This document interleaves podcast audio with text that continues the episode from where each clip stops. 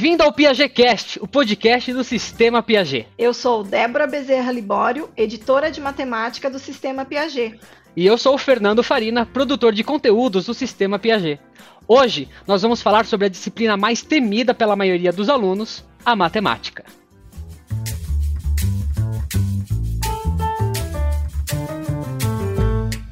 E para falar sobre essa área do conhecimento tão importante, vamos conversar com Roberto Embuzeiro. Ele é pesquisador do INPA, o Instituto de Matemática Pura e Aplicada, que é, atualmente, uma das instituições mais respeitadas da ciência brasileira e um dos centros de pesquisa matemática mais reconhecidas no mundo. O Roberto fez bacharelado em matemática na PUC-Rio, mestrado em matemática no INPA e doutorado PhD em matemática na Universidade de Nova York, nos Estados Unidos. Olá, Roberto, seja muito bem-vindo. Muito obrigado. Saudações do Rio de Janeiro aí para todo mundo que está vendo. Vamos começar nossa conversa falando como surgiu a matemática. Os números, por exemplo, surgiram da necessidade de contar. Segundo os livros de história da matemática, a sociedade pré-histórica precisava contar os animais e os objetos que possuía nos arredores, e para isso usavam pedrinhas ou riscos nas paredes das cavernas. Mas conforme a quantidade desses pertences foi aumentando, essa contagem com pedras e, e riscos foi ficando complicada. Dessa situação surgiram os números para facilitar a contagem dos animais. Roberto, na sua opinião, por que a matemática é tão importante para as pessoas, para o ser humano? Porque em quase todas as situações a gente encontra uma maneira de usar matemática. A gente está falando aqui de contagem, né, que é talvez a coisa mais básica que a gente faz com matemática, desde que a gente é pequenininho, aprende a contar com os pais ou com as pessoas ao redor. É, matemática serve para medir, serve para fazer geometria, então ela serve também para construir objetos, né, desde a antiguidade. Ao longo do tempo, as pessoas foram inventando vários outros usos para matemática, na física, na engenharia, é, no comércio também, para controlar livro-caixa, ou para gerir bancos, ou para olhar para pandemias, né, que é um assunto em voga. Então, em toda parte a gente vê uso da matemática, até nas ciências humanas, é, a gente vai ter oportunidade, eu acho, de falar disso depois, a gente encontra algumas aplicações da matemática também. Então, a matemática é uma ferramenta, é uma linguagem que a gente desenvolveu e que é diferente da linguagem usual, né, do português ou da língua qualquer que a gente fale, e ela vem com uns bônus que a língua normal não tem. Ela permite a gente fazer deduções, fazer contas, é, tirar mais informação das situações que a gente encara do que parece estar ali. E por isso ela é muito útil ao ser humano. Verdade, Roberto. A matemática sempre teve papel de destaque nas profissões. Até o século XX, carreiras que envolviam números como engenharia, economia e tantas outras que nós vamos conversar hoje, sempre tiveram muito prestígio e bons salários. Na sua opinião, a matemática ainda terá essa importância nas profissões do futuro, Roberto? Eu tenho certeza que sim. Na verdade, tem um, é, um órgão do governo americano que escreve a cada 5, 10 anos um relatório falando de como as carreiras vão evoluir. Né? E aí esse relatório é até meio surpreendente, né? mas a gente vê que tem profissões ligadas à computação, né? que é um assunto super importante, como programação de computadores, que o governo americano espera que vão diminuir nos próximos 10, 20 anos. E a matemática e a estatística, eles esperam que vão aumentar em 20%. Então vai ter 20% a mais de, é, de posições de trabalho em matemática e estatística do que há hoje. É, e além disso, eles preveem um crescimento salarial substancial. É, já imaginando que talvez nem tantas pessoas se formem na área, né? Então vai ter uma disputa maior por esses profissionais. É claro, a gente está falando dos Estados Unidos, não é a mesma coisa que no Brasil, mas eu tenho convicção de que a situação vai ser igual aqui. Essas carreiras vão continuar tendo muito prestígio e vão ter salários ainda melhores do que hoje. É, e é verdade, hoje em dia, né, aqui no Brasil mesmo, a matemática está tendo um, um, papel muito importante, isso tem refletido nas escolas, inclusive, com as mudanças que estão ocorrendo aqui no Brasil, com a BNCC, e a gente percebe que a matemática aí está totalmente ligada com a computação e a matemática consegue então contribuir, inclusive, com a lógica, o pensamento computacional, que é uma habilidade que é considerada do século 21 e como o Roberto falou aí, a matemática vai ter um papel muito importante né, nesse, no, nesse futuro, né, próximo. Sobretudo na linguagem de computadores, né, na linguagem lógica, na linguagem de programação. É, isso é muito importante, né? Para para conseguir driblar todos os problemas né, nas diversas áreas do conhecimento, né, como nas engenharias, na administração, na medicina até inclusive. É verdade. E para entender isso um pouco melhor, nós vamos falar sobre a importância da matemática para cada uma das áreas do conhecimento estudadas no ensino médio e para profissões ligadas a elas. Roberto, você que é um pesquisador da matemática aplicada, como eu também, como você descreve a importância da matemática para, para a área de ciências da natureza e para as profissões ligadas a ela? Bom, desde os gregos, né, a matemática é usada no estudo da natureza, em particular da astronomia. Né? Quer dizer, o Ptolomeu tinha lá as esferas dele que ele desenhava no céu, por onde andavam os planetas, onde estavam as estrelas. Então, a geometria, especialmente, é muito importante desde essa época. Mas aí, lá na época do Copérnico, do Galileu, do Newton, né, a física passou por uma revolução e a matemática foi junto. Então, o Newton formulou as leis da natureza, que regem o movimento de todos os corpos no universo, né? Pelo menos a gente achava que regiam até Einstein. Bom, isso tudo ele fez com base em matemática e uma matemática nova que ele teve que inventar, que é o cálculo que os engenheiros, físicos, matemáticos, economistas estudam até hoje em dia. E desde então, a física e a matemática tiveram um desenvolvimento muito ligado, e com elas, claro, as engenharias, né, que usam a física e usam a matemática. Então, muita coisa em matemática surgiu por demandas da física, muita coisa em engenharia e física só é possível porque a matemática dá as ferramentas corretas para se fazer as coisas.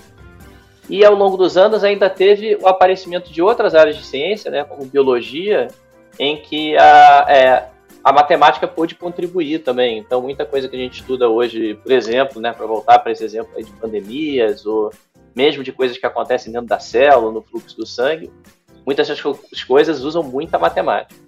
Então, essa relação é muito estreita. A relação da matemática com a física, eu diria que até recentemente, quando a computação começou a ter um papel mais importante, a estatística talvez, é, essa relação matemática-física era a relação mais estreita da matemática em qualquer área do conhecimento. Né? E mesmo que hoje tenha mais competição no coração da matemática, vamos dizer assim, pelo quem é a outra área de ciência favorita dela, a física continua tendo um papel fundamental. A física continua sendo a área que mais inspirou a matemática, e a matemática é a ciência que mais inspirou a física. É verdade. E é verdade, Roberto. É, e é impressionante, né? É como a matemática está presente na área da saúde, como você falou aí da biologia, acho que daqui a pouco a gente vai falar um pouquinho mais sobre essa questão da pandemia, mas eu tenho acompanhado algum, algumas consultas médicas e eu vejo quanto médico usa a matemática, né? Ele precisa da matemática para passar um remédio para um, um paciente, né? Porque eu preciso fazer a proporção adequada, porque o remédio é para um certo peso, o paciente tem mais ou menos peso, então eu preciso calcular aí a quantidade de remédio que esse paciente precisa tomar. E o quanto a matemática é importante, né? Porque qualquer cálculo errado na área de saúde pode prejudicar fatalmente uma pessoa, né? Exatamente. Bom, agora pulando das ciências da natureza, vamos agora para um assunto delicado, né? A importância da matemática para as profissões da área de ciências humanas e sociais. A gente sabe, Roberto, que existe uma certa rixa né, entre humanas e exatas, mas quando a gente sai da escola, a gente vê que não é bem assim, não é? Ah, claro que não, né? É, na verdade, assim, a gente tem abordagens diferentes para a gente entender o mundo ao nosso redor. Né? E essas abordagens, cada uma delas tem o seu valor. Deixa eu fazer um pouquinho a propaganda da matemática para quem é de humanas, né? Por que, que um sociólogo, um cientista político, um economista, que já é um cientista social mais matemático, né? Por que, que interessa a eles pensar matematicamente nas coisas? Bom, tem um lado que é que desde a antiguidade as pessoas estudam matemática para aprimorar o raciocínio, né? E todo mundo quer ter um raciocínio melhor, ainda mais se você estuda essas coisas complicadas, tipo sociologia, política, economia. Mas tem uma outra questão também, é que essas três ciências em particular, elas lidam com agregados de pessoas, né? É, então, a sociologia lida com sociedade, ciência política bom, lida com a política, que também tem a ver com a sociedade, economia também. E essas atividades agregadas, ou mesmo as pessoas agregadas, é, a gente às vezes se esquece disso, mas é muito difícil a gente ter uma compreensão desse todo, né? A gente entender como é que é uma população, a gente entender como é que, como é que a gente descreve né, as ações da população, a gente entender, sei lá, a relação entre a, as compras e vendas dos consumidores e os, é, e os preços dos produtos e essas coisas todas. Então a matemática fornece instrumentos muito importantes para a gente conseguir olhar para essa realidade que é super complicada, super multifacetada e entender alguma coisa, né? Então, a, é, a, gente, por um lado, é simples fato de ter números que a gente pode medir, que dão alguma ideia, por exemplo, de como o país está se desenvolvendo, né? Falar do PIB, por exemplo, do aumento ou diminuição do PIB, é uma maneira de usar matemática, ferramentas matemáticas, para a gente sacar o que está acontecendo no, no, país como um todo, né? Que é uma coisa super difícil. Imagina se a gente tivesse que seguir e olhar para a vida de cada brasileiro. Né? Por outro lado, a gente tem ideias poderosas aí da, da estatística, né? Que é uma ciência também que não é exatamente uma área da matemática, mas é muito colada com a matemática, é, e a estatística ensina para a gente como coletar os dados vindos de várias fontes e tentar extrair informação e conhecimento disso. Então, é, eu diria o seguinte, né, para quem é de humanos, é, abordagens mais diretas que a gente fica pensando, abordagens mais filosóficas, da gente discutir as coisas, chegar a conceitos, aclarar ideias, são absolutamente fundamentais. Mas parece, para mim, muito claro que há uma necessidade também de se confrontar com a realidade. A realidade é muito grande para ser abordada diretamente. A gente precisa da matemática e das ferramentas dela para conseguir é, entender o que está acontecendo por aí. Exatamente. Não, e eu vou falar agora uma coisa é, muito pessoal, né? Eu sou formado em geografia e sou formado em marketing também. É, e eu nunca fui um bom aluno de matemática, né? Uh, mas aí eu pensei assim, ah, que bom, sair da escola, vou me livrar da matemática. Erro meu, engano meu. É, entrei em geografia pensando, beleza, agora é só humanas e tal. Aonde? É aula de estatística, é aula de química aplicada nas aulas de geologia, aula de é, equações matemáticas gigantescas para entender o movimento das nuvens. Enfim, esse tipo de coisa, isso está muito presente, né? A própria conta, para a gente saber o IDH de um, de um, de um país, é, exige muita, muita, muita fórmula matemática, né? E marketing é a mesma coisa. Como que a gente vai calcular o preço de um produto, né? Como a gente calcula isso? São fórmulas matemáticas, isso está inerente na ciência, né? De certa forma. É, exatamente. É, só para retornar ao ponto né, que eu estava dizendo, assim, é justamente, eu acho que essas fórmulas ficam ainda mais importantes quando a gente se depara com coisas que são muito complexas muito fenômenos muito grandes e muito é, multifacetados para a gente entender direto, assim, né? Então, não dá, por exemplo, a gente formar uma opinião sobre a vida do brasileiro saindo de casa e andando ao redor do quarteirão, ou ligando para os amigos, né, mandando e-mails, lá, WhatsApp, qualquer coisa assim. A gente sabe que o mundo é muito maior do que isso, né? O Brasil é muito maior do que a gente vê no nosso dia a dia. E a gente sabe que tem que buscar informação. E a gente sabe que tem métodos que não são exatamente matemáticos, sei lá, um antropólogo vai para uma tribo indígena, para uma comunidade, vai conversa com as pessoas, né? E isso, claro, é muito valioso, mas ao mesmo tempo, é, a gente tem a necessidade de estudar as pessoas como um todo, né? De juntar informação de várias fontes. É muito difícil fazer isso sem matemática. Isso, claro, sem falar das coisas da natureza, né? Que interferem na atividade humana também. Você está falando aí nuvens, né? É, geologia, tudo mais, aí não tem matemática mesmo. Exatamente. É, eu nunca vou esquecer também o que um professor uma vez me disse. Ele deveria ter me dito isso no começo do ensino médio, não no final, né? Mas que estudar as, a, assim, as exatas na escola nada mais é do que uma grande aula de história, em que você vê como os antigos pensavam, qual que era a lógica recorrente naquela época, né? Então, como, como Newton chegou àquela conclusão, né, da, das três leis de Newton? Como, como os matemáticos egípcios encontraram o pi? Para que, que eles usavam aquilo? Como que a sociedade se, é, se utilizava da, da matemática para se aprimorar? E isso é muito interessante também, é, é, ver a história na nossa frente, sabe? Então é um, é um bom ponto para quem é, não gosta tanto assim de matemática, né? Mas é mudar um pouco a visão e saber que ela é inerente ao que está acontecendo ao seu redor, né? É, é verdade. E, e também a gente vai falar um pouquinho das, da importância da matemática para, para as profissões da área de linguagens. Talvez a gente, quem gosta aí da área de linguagens, fique se perguntando, mas onde eu vou usar a matemática se eu gosto de português, gosto de artes, gosto de eh, línguas estrangeiras? E aí a gente percebe, né, né, Roberto, que a matemática está presente nessas áreas também. É, como eu comecei falando, né? Tem matemática em tudo. É claro que tem assuntos em que a matemática é mais importante ou menos importante, mas dificilmente ela não tem valor nenhum, né? Então, eu vou dar alguns exemplos. O primeiro é a área de linguística, né? que é uma área, bom, é uma carreira, você vai estudar várias línguas, tentar entender as estruturas das línguas, né? É, os trabalhos dessa área, especialmente do, do, Chomsky, né, que é mais famoso pela política, mas, o Noam Chomsky, né, que é um linguista americano que também é ativista político. Né? Ele é mais famoso pela política, mas a, em linguística ele é um cara fundamental. E o trabalho dele é completamente matemático, de formular o que é uma gramática universal para as línguas, com leis lógicas, né? uma coisa entre matemática e computação, eu diria. Né? É, é computação teórica que é matemática. É, em outras áreas de línguas, a gente também tem uma presença da, da, matemática de várias maneiras, né? Quer dizer, você tem, sei lá, você pode falar desde as coisas meio prosaicas, tipo métrica em poesia, né? Que você conta sílabas e tudo mais, é, até outras coisas menos prosaicas, que são, por exemplo, é, se a gente achar hoje um livro antigo, que alguém diz pra gente, esse livro aí foi Luiz de Camões que escreveu, só que ninguém sabia, né? Acharam um manuscrito lá, e a gente quer saber se o livro é realmente do Luiz de Camões ou não é.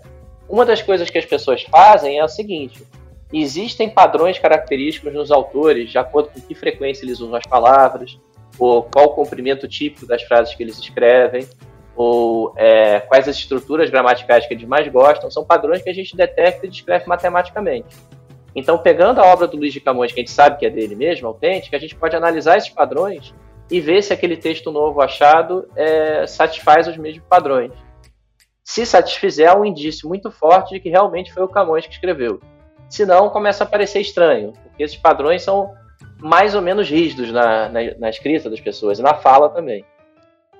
É, e você falou também de artes, né? Bom, isso aí eu acho que nem precisa falar tanto, né? Os alunos de artes em geral estudam alguma coisa de geometria, é, a geometria foi fundamental na história da pintura, porque, por exemplo, quando na, as pessoas começaram a pintar em perspectiva, a desenhar em perspectiva, né, aquilo é geometria pura, né? E até hoje isso é muito presente na arte, embora a arte não seja talvez mais tão figurativa, preocupada com essa, essa representação exata da realidade, a gente ainda tem isso muito presente. Né? Sem contar nos fenômenos da física, também matemáticos, em música, coisas de harmônicos e tudo mais, que, que são fundamentais, ou de ritmo também, né? Sim. Então você, futuro publicitário, você, futuro linguista, você, futuro teatrólogo, a matemática vai fazer parte do seu dia a dia. Não tem jeito. ela tá inerente, né? Ela tá, tá com a gente. A gente abre o jornal e a gente é bombardeado por matemática. Hoje, ainda mais nessa época de pandemia aí, né? A gente tem números, a gente tem gente falando da economia, da epidemia, da tecnologia, tudo isso está cheio de matemática. A gente não consegue nem formar uma opinião bem embasada sobre essas coisas sem ter alguma noção matemática para poder entender o que está acontecendo, né? É, isso que você está falando é verdade, né? Porque hoje em dia, assistindo jornais, né? Ou abrindo um jornal, você vê a notícia aí do, dos índices, né, mostrando a evolução da pandemia, o que está acontecendo. Se você não entende, é, não tem né, nenhum conhecimento matemático, você não consegue nem entender né, o gráfico que é apresentado, ou o que, que aquilo ali significa, está melhorando ou está piorando. Então a matemática é fundamental para o cidadão mesmo. E por falar em ser fundamental, Vamos então para a parte mais óbvia, né? Onde entra a matemática para as profissões consideradas de exatas, ligadas justamente à área de matemática. É, essa eu acredito que o Roberto deu bastante exemplo, pode falar, Roberto. É, já, já falei um bocado, mas vamos falar mais, não tem problema, até porque eu gosto muito. É, vamos lá, a gente pode pegar essas áreas e meio que dividir, né? Primeiro tem as engenharias. Engenharia, seja civil, seja elétrica, seja mecânica, alguma hora você quer construir coisas ou talvez consertar, e para construir consertar, entender o que você está fazendo, não fazer besteira, fazer coisas seguras tudo mais, o que, que entra? Entra a matemática. Você tem que fazer um bando de cálculos, né? Talvez a física te diga, ah, esse, esse negócio funciona mais ou menos assim, mas para saber o que, que vai acontecer mesmo, saber se aquela estrutura vai ficar de pé, se ela resiste a um certo peso, ou se aquele motor vai funcionar bem, você vai usar matemática.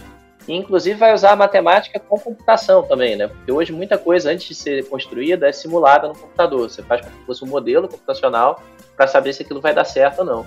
Então, mesmo que é, você não faça os cálculos diretamente como se fazia no passado, né, com engenheiros calculistas e tudo mais, é, uma, você ainda tem que saber a matemática para passar, delegar algumas tarefas para o computador, que aí ele próprio vai fazer um monte de conta. Essas são as engenharias, como eu falei. Aí tem as ciências mais puras, né, como matemática mesmo, física, química, todas essas têm uma quantidade espantosa de matemática. Para falar do Galileu, que eu já mencionei hoje, né, ele disse que o livro da, da natureza está escrito em linguagem matemática. Então, tudo que tem a ver com a gente entender esses fenômenos da natureza tem a ver com matemática. É, e tem outras carreiras que são mais recentes, né, que eu quero destacar porque são muito importantes, estão crescendo muito, e são carreiras muito matemáticas também, que são a computação. Né, a computação surgiu com matemáticos, na verdade. Antes de existir computador de verdade, existiam matemáticos pensando no que, que era computação. É, a estatística é a ciência de pegar, juntar dados, analisar e tirar conclusões deles, né? Que ela tem gente que chega a dizer que a estatística é parte da matemática. Eu acho que eu discordo, mas é uma ciência que é matemática até o talo. Né? E as duas estão crescendo muito, bom, pelas razões óbvias, né? Por um lado, a gente tem cada vez mais coisas envolvendo computação, desde os celulares até, é, sei lá, aplicativos na nuvem que as grandes empresas usam e tudo mais. E por outro, a gente tem cada vez mais dados no mundo, vindos da ciência, vindos da, da interação da gente nas redes sociais e tudo mais. E tem um interesse muito grande em analisar esses dados. Então, essas duas carreiras, que são intrinsecamente matemáticas, têm muito, muito, muito, muito, muito espaço para crescer. E é, são carreiras que deveriam, todo mundo devia levar a sério, pelo menos, assim. Porque as duas são carreiras muito promissoras, já são boas hoje, tendem a melhorar ainda mais. É, e é verdade, assim, eu conheço vários é, estatísticos, né? E o pessoal de computação, e eu acho que é uma das áreas que os salários são os maiores, né? Assim, é, Ganha-se muito bem quem trabalha com computação e estatística. É, deixa eu fazer uma ressalva que é a seguinte: o pessoal, como eu falei daquele estudo lá dos Estados Unidos, do governo americano, né? Existe essa ideia de que algumas sub-áreas da computação, tipo programador, o cara que vai só em programa, tem, é, é uma carreira que vai diminuir um pouquinho. Porque muita coisa vai ser automatizada, vai diminuir o trabalho do programador. Mas, no geral, computação é uma área extremamente promissora assim, se a gente pensar em tudo, né? Desde hardware, da parte de TI, de cuidar dos computadores de uma empresa, até de fazer programas mais avançados e tudo mais, análise de sistemas, que se chama tal. De análise de sistemas é você entender qual é o problema que a computação vai resolver, basicamente. É, então, isso tudo tende a crescer e muito. É, é verdade. E como você falou aí da que a, quem fazia os cálculos antes de existir os computadores era os matemáticos, para quem gosta de filme, existe um filme que chama Estrelas Além do Tempo, que conta bem essa história, né? É bem interessante. Vale bastante a pena assistir. Então, como o Roberto falou, e como a gente tem conversado aqui, né? Sem matemática aí, é, muita coisa não existiria. Sem matemática, a gente não conseguiria se locomover, porque, como o Roberto falou, a matemática está envolvida em toda essa área que, da evolução computacional, né? do, da fabricação da, do primeiro trem, da criação do primeiro trem, do primeiro avião, do primeiro motor. Então, sem matemática, essas coisas não existiriam. O celular, como o próprio Roberto comentou. Então, a matemática, a gente percebeu aqui e tem percebido na nossa conversa que é de fundamental importância para todas as áreas, né, Fernando? Todas as áreas, inclusive uh, o entretenimento, né? Você, nosso querido ouvinte, você não assistiria suas séries favoritas, não jogaria seus jogos favoritos e muito menos estaria ouvindo as músicas que você gosta e também não estaria ouvindo esse podcast. É verdade. Roberto, gostaria muito de agradecer a sua participação aqui. Nós estamos caminhando aqui para o final do nosso podcast. Foi uma conversa muito gostosa, você contribuiu muito e com certeza todos que nos ouvem, né, vão aprender muito, muito como eu também aprendi, o Fernando também aprendeu. Você tem algum contato, canal ou rede social que gostaria de compartilhar para quem quisesse acompanhar você? Olha, para me acompanhar especificamente, diretamente não, mas eu sugiro que vocês é, procurem os canais de redes sociais do INPA, do instituto que eu trabalho. Né? O INPA é o Instituto de Matemática Pura e Aplicada, o pessoal falou aí no início, com razão, que é uma instituição de ponta no Brasil, devia ser um orgulho para todo brasileiro. Não digo isso porque eu trabalho lá, não. Mas pelo papel que tem na pesquisa matemática, né, no desenvolvimento de nova matemática no mundo, e também na educação brasileira, através das Olimpíadas de Matemática, do Portal do Conhecimento, que está lá no YouTube, cheio de vídeo de aula legal para ver. Inclusive, não só em matemática, em física e português também. Então, seguindo o IMPA, vocês vão ter acesso a tudo isso e vão saber de tudo que está acontecendo por lá. O IMPA tem feito um trabalho muito bom de divulgação da matemática. Então, tá, vocês podem procurar a página na internet, que é www.impa.com.br né? www.impa.br e também está no Facebook, no Twitter, no Instagram, tem, vai ter informação por toda parte e de vez em quando vocês vão me ver por lá também, falando alguma coisa. Obrigada, Roberto. E é isso mesmo, gente. Vale muito a pena seguir o IMPA. Eu participo de vários projetos né, em parceria com o IMPA, da Olimpíada de Matemática. A, o Portal do Saber é excelente. Então, vale a pena vocês acompanharem as redes sociais do IMPA.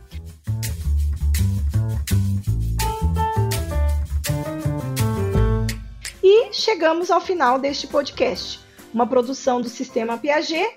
Esperamos que você tenha gostado como nós aqui também adoramos. Fique ligado nas nossas postagens e não perca nenhum episódio. Um abraço e até mais!